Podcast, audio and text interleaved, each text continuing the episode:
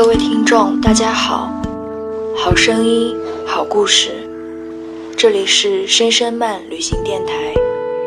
今天为大家讲述一个小故事，《相见欢》，作者木英。很多年前，我在婺源的里坑开了一家酒馆，酒馆的名字叫“相见欢”。我没有给酒馆做招牌。除了在廊檐下挂了一盏红灯笼，上面写了一个“酒”字之外，门前清爽，只有一棵杨梅树。我喜欢梅雨季节，杨梅熟了可以酿杨梅酒，也因为我是在梅子黄时雨的时节认识他的。六月中旬，我在酒馆的窗台上搁了一只粗瓷碗，用来给雨。他冒雨闯进来，站在屋檐下。用手捋了捋头发，拍打着肩膀上的水珠，冲着我笑了笑。我并没有理会他，他一眼瞧见窗台上的粗瓷碗，说了句：“清家路有梅水一条，居人于梅雨时，备缸瓮收蓄雨水，以供烹茶之需，名曰梅水。你也有这喜好？”我惊讶地看着他。深色的答了句：“哦，我用来煮酒。”怪事了，雨落在瓦上，瀑布似的掉下来，用煮水引进大缸里，即是上好的茶水。你不煮茶而煮酒，我喜欢。他又说：“即是如此，能饮一杯无？”我领他进屋。他坐在靠窗的那张桌子，窗台上正好摆放着我用来给予的粗瓷碗。雨会随风飘进来，不如换张桌子。他望着粗瓷碗，若有所思，恍惚了好久，才答了句：“窗前一片举目皆绿，清凉一些好。”后来他常来，要一壶酒，一碟花生米，小酌完就走，隔三差五的来。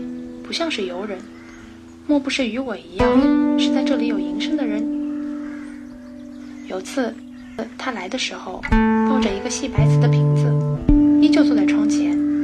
我准备去给他打酒，他说：“不如尝尝我的酒。”我愣了一下，他将瓶子摆在桌上，温和地说了一句：“去取杯子吧。”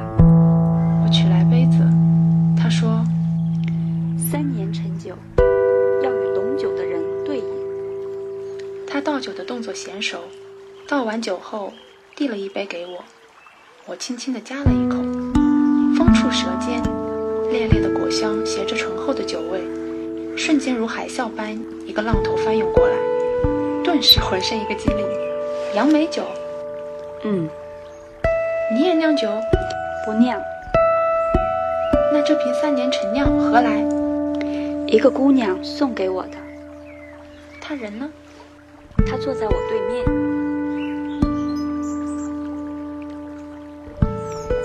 我去南塘写生，认识一个姑娘，她在那边搞摄影。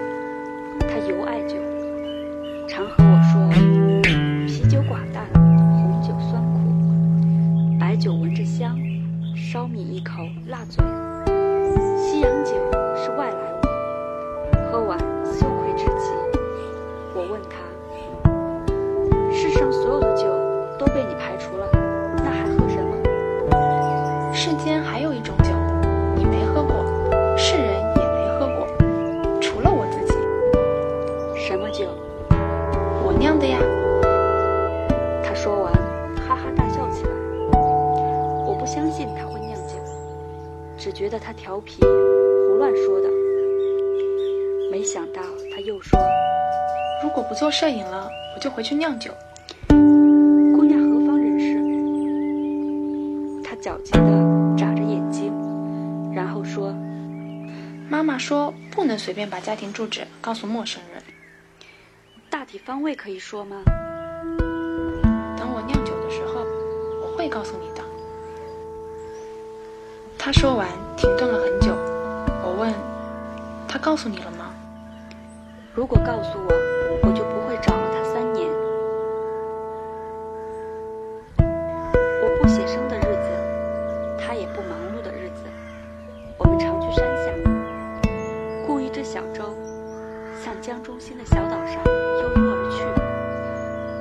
船下水极清澈，水底植了许多纯菜，青翠碧绿，随水招摇，极是可爱。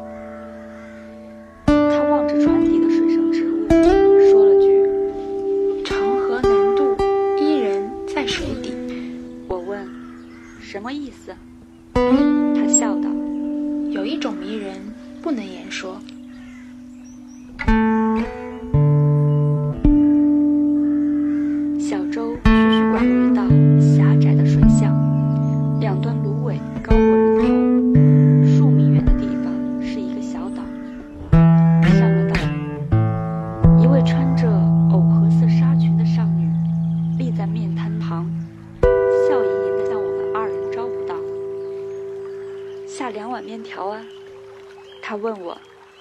闻着香，吃不吃嘛？他吃面条的样子极有味，吸溜面条时嗖嗖的响。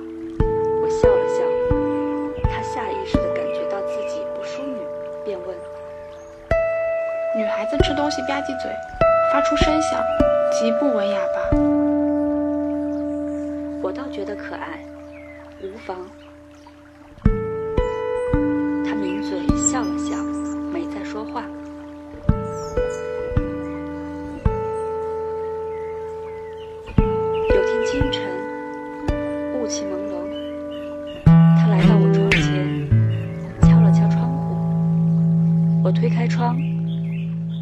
手捧着一个细白瓷瓶递给我，我接过。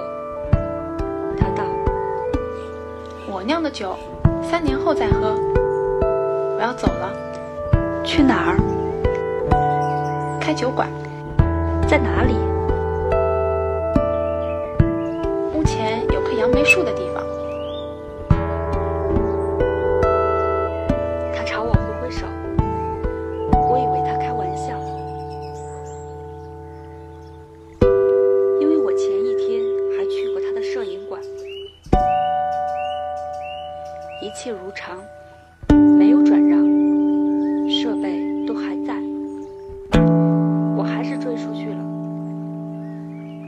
大包小包上了大巴车，我隔着车窗玻璃问他家在哪里。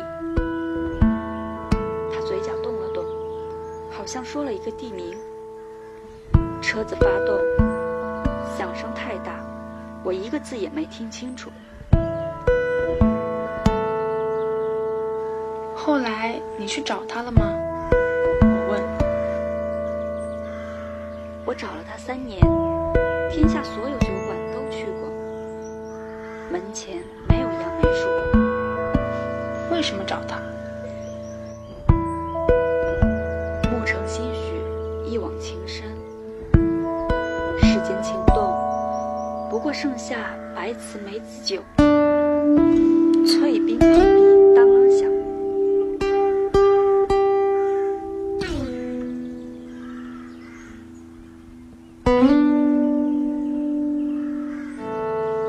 黄昏下的酒馆显得格外安静。他坐在我对面，看简真的书，读到这么一句：“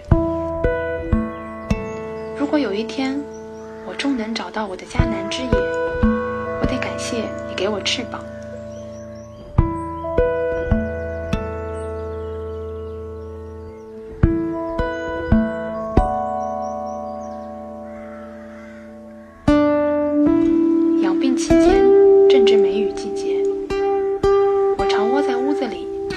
不与外界来往，心扉结了一层霜。迦南之野先生见我书房里挂着一幅相见欢的字，于是酒馆取名相见欢。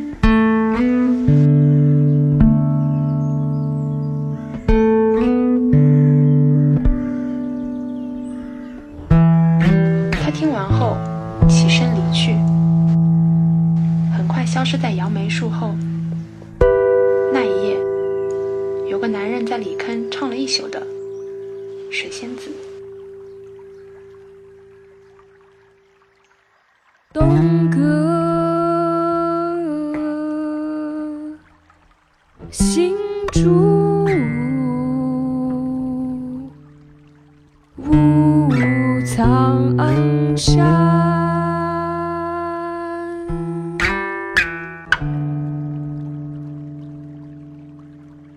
寒江